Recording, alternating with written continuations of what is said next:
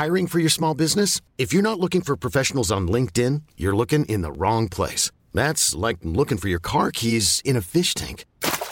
LinkedIn helps you hire professionals you can't find anywhere else, even those who aren't actively searching for a new job but might be open to the perfect role. In a given month, over 70% of LinkedIn users don't even visit other leading job sites. So start looking in the right place. With LinkedIn, you can hire professionals like a professional. Post your free job on linkedin.com slash achieve today. Eu sou Mário Persona e essas são as respostas que eu dei aos que me perguntaram sobre a Bíblia. Você queria saber onde ficarão os anjos e demônios que seguem a Satanás quando Satanás for preso por mil anos, durante o tempo do reinado de mil anos de Cristo na terra? Bem, em Apocalipse 12, a batalha, que ainda é futura, de Miguel e seus anjos contra o dragão e seus anjos, ocorre no céu, que é onde agora circulam as potestades celestiais, sejam elas do bem ou do mal. Satanás é chamado ali de dragão. Repare que em Apocalipse 12, Satanás e seus anjos são lançados na terra, ou serão lançados na terra, e não no abismo ou no lago de fogo. A queda deles, posicionalmente falando, já tinha acontecido antes mesmo da criação do mundo. No abismo, eles serão lançados e aprisionados na inauguração do reino milenial de Cristo e no lago de fogo só no final desses mil anos. A passagem diz: E vi descer do céu um anjo que tinha a chave do abismo e uma grande cadeia na sua mão. Ele prendeu o dragão, a antiga serpente, que é o diabo e Satanás, e amarrou-o por mil anos, e lançou-o no abismo, e ali o encerrou, e pôs selo sobre ele, para que não mais engane as nações até que os mil anos se acabem. E depois importa que seja solto por um pouco de tempo. E acabando-se os mil anos, Satanás será solto da sua prisão e sairá a enganar as nações que estão sobre os quatro cantos da terra, Gog e Magog, cujo número é como a areia do mar, para as juntar em batalha, e subiram sobre a largura da terra e cercaram o arraial dos santos e a cidade amada, e de Deus desceu fogo do céu e os devorou. E o diabo que os enganava foi lançado no lago de fogo e enxofre, onde está a besta e o falso profeta. E de dia e de noite serão atormentados para todo sempre.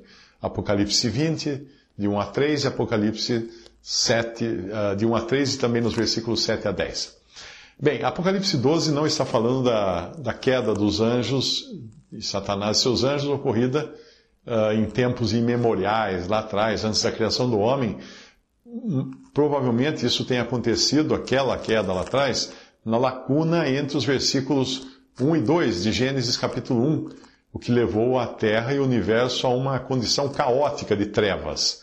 Mas depois da criação do homem, ocorreu nova queda de anjos, quando eles, alguns deles, assumiram a forma humana e geraram filhos poderosos de mulheres humanas na tentativa de corromper a linhagem da qual viria aquele que fora prometido, Jesus, nascido da mulher e prometido para esmagar a cabeça da serpente. Os anjos que caíram em Gênesis 6 já estão aprisionados no abismo, veja a passagem. E aos anjos que não guardaram seu principado, mas deixaram a sua própria habitação, reservou na escuridão e em prisões eternas até o juízo daquele grande dia. Judas de 1 a 6. Então, esses estão aprisionados no abismo, aguardando o juízo, o dia do juízo final. Outra passagem, porque se Deus não perdoou os anjos que pecaram, mas havendo-os lançado no inferno, os entregou às cadeias da escuridão, ficando reservados para juízo, segundo Pedro 2,4. Então nós podemos deduzir que os anjos e demônios seguidores de Satanás serão também aprisionados junto com ele no abismo durante o reino milenial de Cristo na terra. Isso fica subentendido de outras passagens que mostram ter sido este o destino dos anjos que caíram depois da criação do homem, em, Gênesis 6, por exemplo. Existem passagens que mostram o abismo como um lugar já habitado por demônios ou espíritos imundos, que eu, particularmente, acredito serem uma classe distinta daquela dos anjos. Eu digo isto porque eu vejo que os anjos, mesmo os caídos, aparecem relacionados aos lugares celestiais, enquanto os demônios parecem mais conectados à terra, aos homens e aos animais, como no caso dos porcos, nos quais lhes foi permitido possuir em Gadara. Exceto por Judas, que foi possuído pelo diabo, em João 13, 27, quando após o bocado entrou nele Satanás, nós não encontramos referência a anjos possuindo homens. A possessão é sempre de demônios ou espíritos malignos. Em Apocalipse 9, demônios são liberados do abismo para afligir os homens, e eu entendo ser esse o real significado desses gafanhotos com poder de escorpião para atormentar os seres humanos impenitentes. E o quinto anjo tocou a sua trombeta e viu uma estrela que do céu caiu na terra, e foi-lhe dada a chave do poço do abismo, e abriu o poço do abismo, e subiu fumaça do poço, como a fumaça de uma grande fornalha, e com a fumaça do poço escureceu-se o sol e o ar, e da fumaça vieram gafanhotos sobre a terra, e foi-lhes dado poder, como o poder que tem os escorpiões da terra. E foi-lhes dito que não fizessem dano à erva da terra, nem à verdura alguma, nem à árvore alguma, mas somente aos homens que não têm nas suas testas o sinal de Deus. E foi-lhes permitido não que os matassem, mas que, que por cinco meses os atormentassem. E o seu tormento era semelhante ao tormento do escorpião quando fere o homem. E naqueles dias os homens buscarão a morte e não acharão, e desejarão morrer, e a morte fugirá deles. E tinham sobre si o rei, o anjo do abismo, em hebreu era o seu nome Abaddon e em grego Apolion. Apocalipse 9, versículos 1 ao 6 e versículo 10.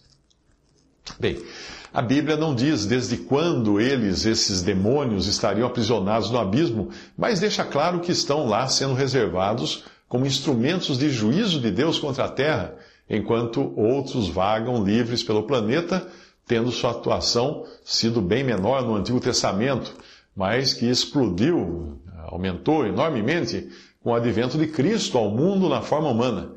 Isso não é de surpreender, porque, porque os seres das trevas só poderiam ficar alvoroçados quando perceberam que os seus dias estavam contados. E estava Jesus na sinagoga deles, um homem, uh, estava na sinagoga deles, uh, um homem com um espírito imundo, o qual exclamou dizendo: Ah, que temos, que temos contigo, Jesus Nazareno? Viesses destruir-nos? Bem sei quem és, o Santo de Deus. Repreendendo, Jesus diz, repreendeu-o Jesus dizendo, cala-te e sai dele. Então o espírito imundo, convulsionando e clamando com grande voz, saiu dele e todos se admiraram, a ponto de perguntar entre si, dizendo, que é isto? Que nova doutrina é esta? Pois com autoridade ordena aos espíritos imundos e eles lhe obedecem. Isso está em Marcos 1, versículos 23 a 27. O versículo 10 de Apocalipse 11 revela quem é o comandante dos demônios ou escorpiões que são liberados do abismo, Abaddon ou Apolion. Ali pode estar se referindo ao próprio Satanás. Apocalipse 11, 7 nos fala da besta, da besta que sobe do abismo, a qual parece ser a cabeça do Império Romano que foi revivida.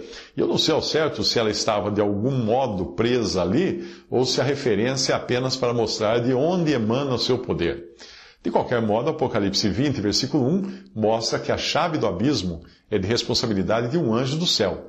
Portanto, este só é aberto para cumprir os desígnios de Deus e não do diabo. Repare também que Isaías fala de prisioneiros, tanto dos exércitos do alto como dentre os homens, o que pode indicar o aprisionamento de todos os inimigos de Deus durante o milênio. E será que naquele dia o Senhor castigará os exércitos do alto nas alturas e os reis da terra sobre a terra, e serão ajuntados como presos numa masmorra, e serão encerrados num cárcere, e outra vez serão castigados depois de muitos dias. Isaías 24, de 21 a 22. A limpeza geral que os anjos farão na terra para prepará-la para o milênio deverá certamente incluir anjos e demônios que ficarão aprisionados até a libertação momentânea de Satanás para regimentar aqueles que nasceram durante os mil anos do reinado de Cristo no mundo, mas que eram pessoas que apenas fingiam submissão ao rei. Ao contrário do que muitos pensam, o reino milenial de Cristo não será um paraíso na terra, pois o mal precisará ser julgado e pessoas que pecarem serão mortas a cada manhã. Os que saíram da grande tribulação para habitar no reino terrestre de Cristo serão pessoas ainda em seus corpos falíveis e não ressuscitadas ou transformadas, como as que estarão habitando no céu naquele momento. Essas pessoas, na terra, ainda estarão suscetíveis à fome e doenças, mas terão a provisão que o Senhor mostrou quando esteve aqui alimentando e curando multidões. Também existirão os que irão fingir obediência e se manifestarão quando Satanás for solto para batalhar contra Cristo. As passagens a seguir falam dessa limpeza antes, durante e no final do reino de mil anos para desinfetar a terra de todo aquele que é inimigo de Cristo. O que usa de engano não ficará dentro da minha casa. O que fala mentiras não estará firme perante os meus olhos. Pela manhã, pela manhã destruirei a todos os ímpios da terra para desarraigar da cidade do Senhor todos os que praticam a iniquidade. Salmo 101, versículo 7 ao 8. Os estranhos descairão e terão medo nos seus esconderijos. Salmo 18, versículo 45, que pode indicar aqueles que não serão sinceros durante o milênio. Visite respondi.com.br. Adquira os livros ou baixe e-books. Visite 3minutos.net. Baixe o aplicativo.